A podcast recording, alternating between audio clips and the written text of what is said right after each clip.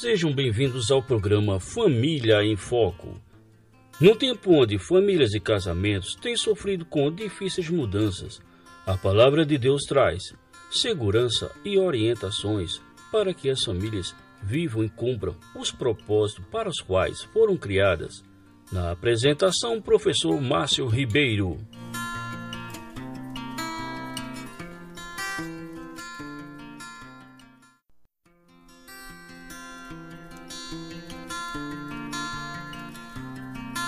Olá, caros ouvintes, sejam bem-vindos a mais um programa Família em Foco. Como tínhamos prometido, voltamos com o nosso bate-papo com o pastor Josemar Menezes sobre a família e o quarto mandamento.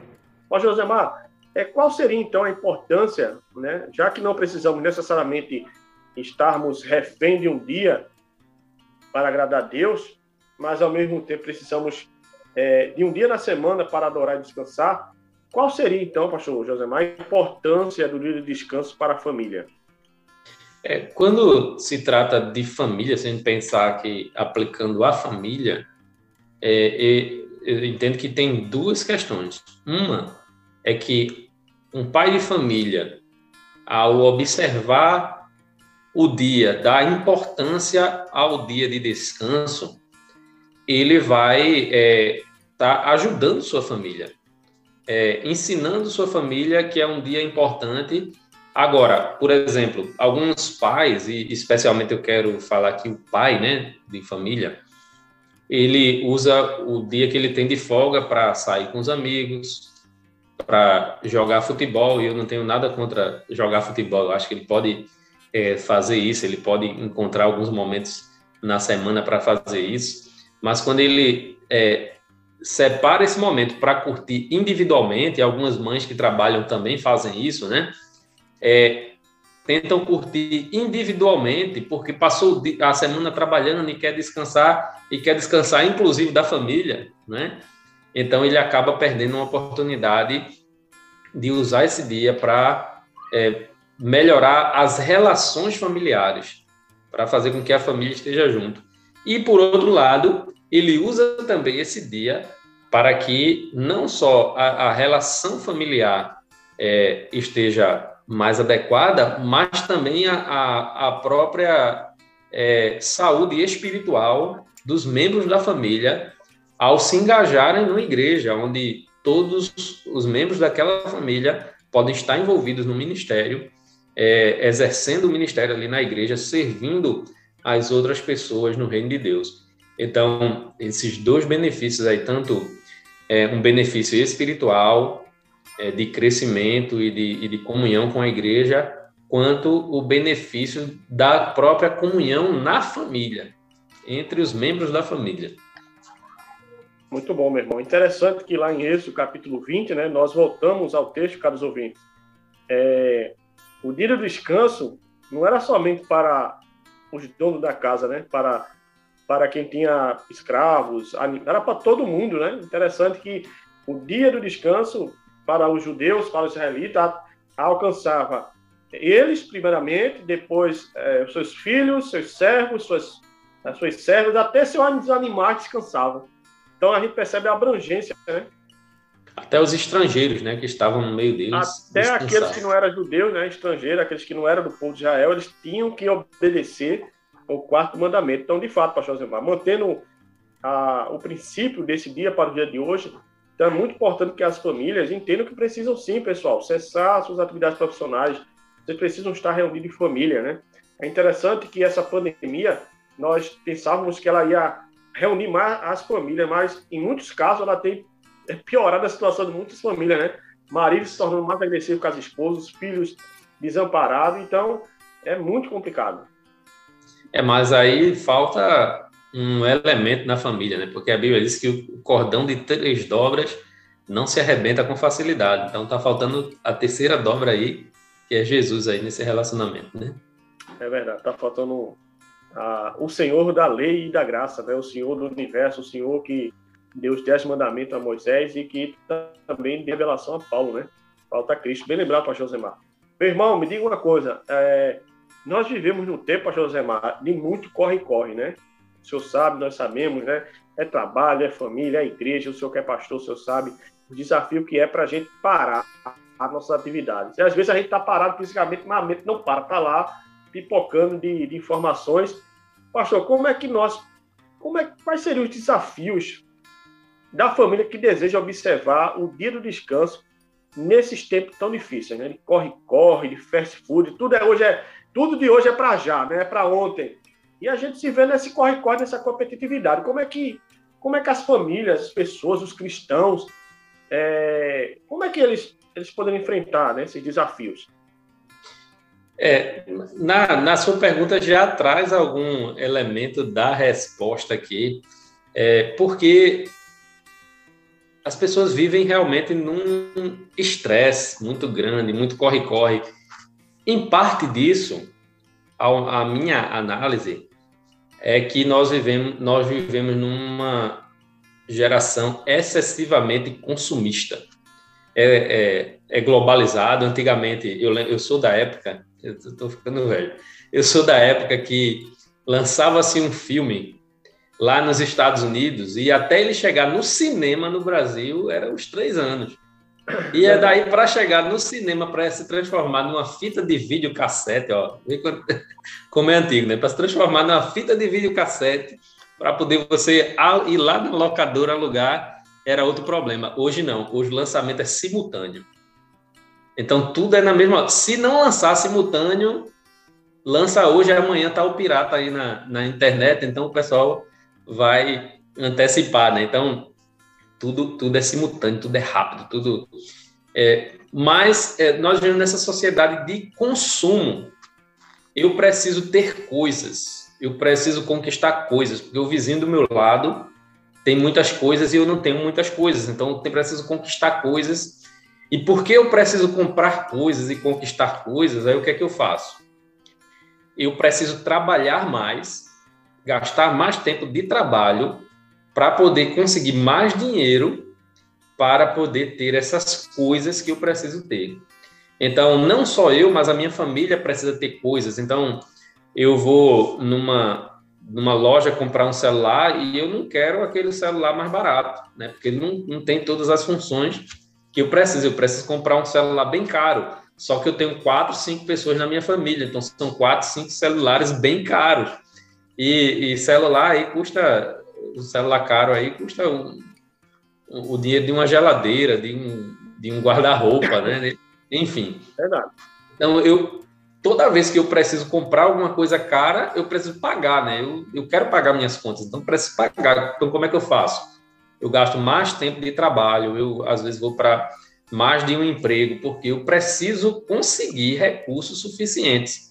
Então, isso rouba o tempo, isso rouba a saúde, isso rouba a paciência, e tudo são é, motivos para conflitos na família e para a não observância desse quarto mandamento, onde eu deixo de lado o descanso e deixo de lado também o meu compromisso com a comunidade de fé e por tabela também o meu compromisso com o próprio Deus vai se esfriando. Inclusive, uma das coisas que, que é moda no nosso dia é o chamado aqueles desigrejados, né? O grupo dos desigrejados, pessoas que se sentem evangélicos, mas não frequentam uma igreja.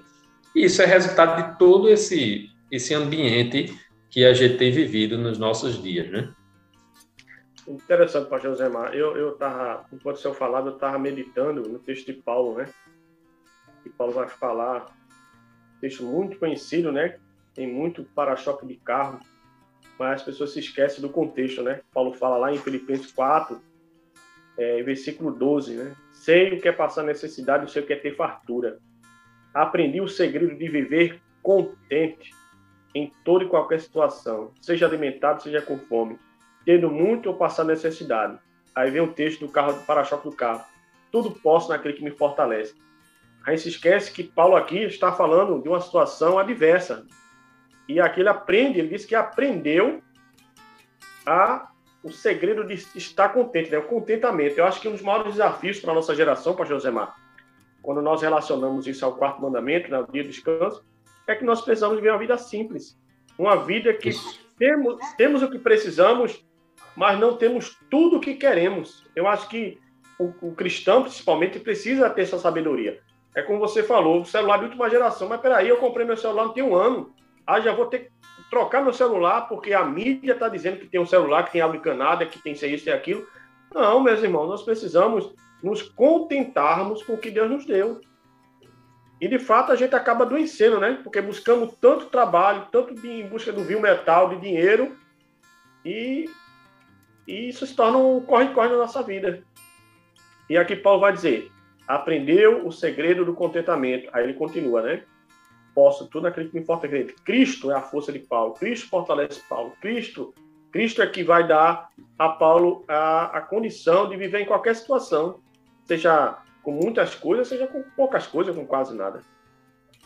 É, o nosso pastor Agostinho, falando sobre esse texto, ele costuma mencionar que Paulo aprendeu. Né?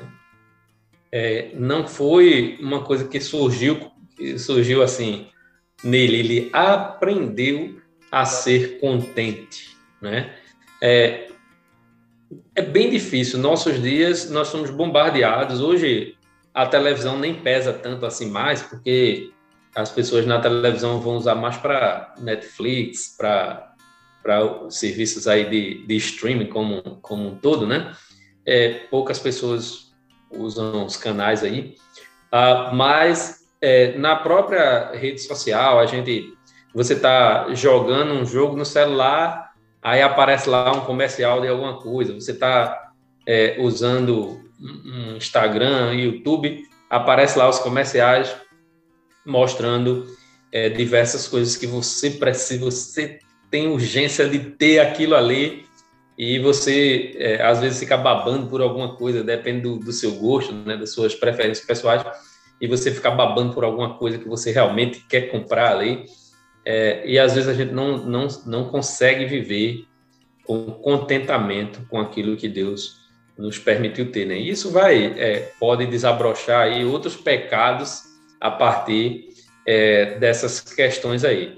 Mas nós precisamos sim aprender a viver uma vida simples é, dentro daquilo que Deus nos dá. Se Deus nos dá mais um pouquinho, a gente vai viver com mais um pouquinho. Se Ele não, não dá tanto assim, a gente vai viver de acordo com aquilo que Deus nos dá, porque o que importa é ser fiel ao Senhor. Então, muitos, muitas pessoas estão sendo influenciadas por essas questões. E é interessante porque, às vezes, tem até mensagens que vêm de forma subliminar. Né? Eu fiz um trabalho na, quando eu estava na faculdade falando sobre isso aí. É, e eu encontrei um vídeo de uma novela antiga que passou lá na, na Rede Globo. E nessa novela, a mãe de uma criança morria de, de um, um casal de crianças, né? uma menina com síndrome de Down e um menino é, normal. E aquela menina com síndrome de, é, é, com síndrome de Down, um bebezinho, estava lá é, na cama e a, o fantasma da mãe vem ali, o espírito da mãe, né? vem visitar aquela criança. E quando o espírito chega no quarto, começa a caixinha de música tocar uma música. E qual a música que aquela caixinha estava tocando? A música que aquela caixinha estava tocando foi um jingle da cerveja Brahma Chopp. Um antigo jingle que dizia: pensou cerveja, pediu Brahma Chopp. E se você prestar atenção, quando você está assistindo ali aquela cena, você nem se toca. Mas se você parar e prestar atenção, você vai ouvir que é o toque do jingle. E o que é que tem a ver uma caixinha de música num quarto de bebê tocando um jingle de uma cerveja? Não faz sentido, né? essa chamada mensagem subliminar, que é, nada mais é do que uma forma de ir entrando na nossa mente, assim, sutilmente, sem a gente nem perceber. Né? Então, a publicidade usa dessas, dessas estratégias e nós somos muito mais influenciados do que a gente acha que é. Então, tem gente aí achando que não é influenciado por nada, né? Mas que, na realidade, é sim influenciado. É, e a gente só tem como combater isso se a gente buscar as escrituras sagradas e fazer com que as escrituras nos influenciem e não essas outras coisas. Amém, meu irmão. Amém. Graças a Deus. Pastor Zamar, para a gente fechar por hoje esse nosso bate-papo, essa live, é, qual seria, pastor, a diferença entre o descanso e a preguiça? Porque enquanto. É... Pode falar. Enquanto nós estamos num contexto onde a gente tenta frear, né? A gente precisa parar. A gente está trabalhando muito, está correndo atrás de viu metal, mas, por outro lado, também nós temos muito marmanjo em casa de perna para o ar. Qual seria, então, Macho, a diferença entre o descanso e a preguiça? Falando assim, parece que nem, nem existe isso, né? É, é. Descanso não é pecado, né? Descanso não é pecado, preguiça sim, né? É, descansar é renovar as forças. É ter um momento onde a gente vai parar, porque a gente precisa renovar as nossas forças para a gente continuar trabalhando, né? Preguiça é abusar do descanso, é, é fugir das obrigações, fugir das nossas obrigações para é, abusar do descanso. Então, tem pessoas que fazem isso, isso é, é pecado e a gente não pode cair nesse outro abismo, né? Se por um lado tem um abismo do correr demais e não parar, por outro lado tem um outro abismo, que é o abismo da preguiça. Então, a gente tem que saber equilibrar as coisas, achar o caminho do meio onde a gente pode caminhar seguro. Muito interessante, meu irmão. Suas palavras me fez lembrar agora o texto de Provérbio, capítulo 6, versículo 6.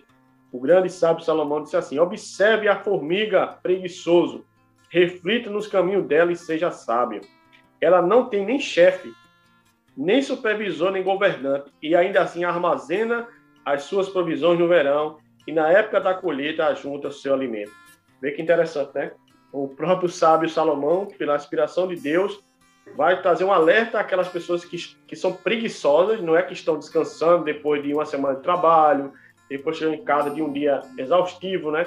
De, de muito estresse, não. Mas é aquela pessoa que não é relevante para nada. Aquela pessoa ela não consegue ser relevante dentro de casa, fora de casa, e está lá. Enquanto toda a família está lutando e batalhando, ela está lá de perna para o ar, só mudando os canais de televisão. E aqui o Salomão vai dizer, ó, olhe para os bichos, para a criação, você verá que você será sábio. É, e, assim, Provérbios tem diversos versículos, né? Falando sobre a preguiça. Diz que o preguiçoso não, nem sequer. A comida está lá na frente dele, ele nem sequer quer levar a mão ao prato para pegar a comida, né? É, e quando isso acontece, trazendo para o contexto da família, né? Quando isso acontece a partir de um pai de família, aí a coisa ganha até uma conotação ainda maior. Quando o pai de família não se levanta, a esposa tem que tomar essa, essa iniciativa e tomar é, o lugar de chefe da casa, e aí começa a distorção né, do, do, do padrão bíblico de família, quando o homem deve ser o cabeça do lar, e aí isso dá muito pano para manga, não, a gente não tem esse espaço aqui é, nesse momento, mas que é, foge dos padrões bíblicos. Então, você que é crente, que está que tá ouvindo, que está assistindo, eu tenho certeza que você quer fazer de acordo com aquilo que as escrituras ensinam. Então, precisa fugir é, é, dessa, dessas mudanças na, no padrão que Deus nos ensinou nas suas sagradas palavras. Muito bom, pastor José Mal. Senhor trouxe uma questão que me provocou agora e eu vou dar uma palavra aos nossos caros ouvintes e a nossos irmãos que estão nos vendo pela live. Meu irmão, você que é homem, você que é líder do seu lar, você que é pai, você que é marido. Tudo bem, nós vivemos um tempo onde é possível o marido estar desempregado enquanto a esposa está suprindo o lar. Mas não permita que isso se torne uma regra na sua família, no seu casamento. Tira esse bumbum aí do sofá e vá correr atrás de trabalho, irmão. O que seja para fazer, capinar um quintal, é, é, vender fruta na feira, você precisa mostrar à sua esposa o que a escritura fala. Você é o provedor do lar, você é o que mantém o lar. Sua esposa precisa perceber que você está se esforçando para ajudar ela na manutenção da casa com as crianças. Então vocês precisam despertar, meus irmãos. Nós que somos homens, né, a nossa classe dos dois machos, nós precisamos acordar e não nos conformarmos com a nossa situação. Precisamos despertar, como bem colocou o pastor Josemar. Tá bom? Meu irmão. Isso não, isso não, desculpa, isso não é uma palavra para que as mulheres sejam não. proibidas de trabalhar. Não, não é essa não. A questão aqui, a gente poderia discutir isso em, em outro momento, mas é os homens assumirem seus papéis. Exatamente. Pastor José Mar, meu irmão, a conversa está muito boa, mas gostaria de agradecer ao irmão pelo privilégio de estar aí conosco, batendo esse bate-papo para a Rádio Web Internacional, para os nossos ouvintes, né, pela, pelo Instagram, pelo nosso Instagram aí, pela live. Meu irmão, nos dê as considerações finais em nome de Jesus. Amém. É, considere o quarto mandamento como importante para a sua vida. É, se você procurar aí nos arquivos, não sei como o Márcio trata os arquivos aí, ele, ele teve uma entrevista com, com um pastor português, como o nome dele fugiu agora. Tiago Cavaco. Tiago Cavaco, que ele fala dessa questão e ele coloca como uma das questões é, mais, é, mais graves para a nossa sociedade nos dias atuais, é a desobediência, a, a falta de observação do quarto mandamento. Então, observe o quarto mandamento, dê importância ao seu descanso e dê importância a estar na comunidade de fé nesse dia. Não troque esse dia por outras coisas, porque você vai ver como isso vai ser bênção para a sua vida e para a sua família. Amém. Meus irmãos, gostaria de agradecer aí ao pastor Zemar e a todos vocês que estiveram conosco nessa live, né, nesse bate-papo pela Rádio Web Internacional. Pessoal, espero falar com vocês novamente em outra oportunidade, né? Vamos continuar então a nossa série dos Dez Mandamentos e a família e espero vocês em um novo bate-papo em nome de Jesus.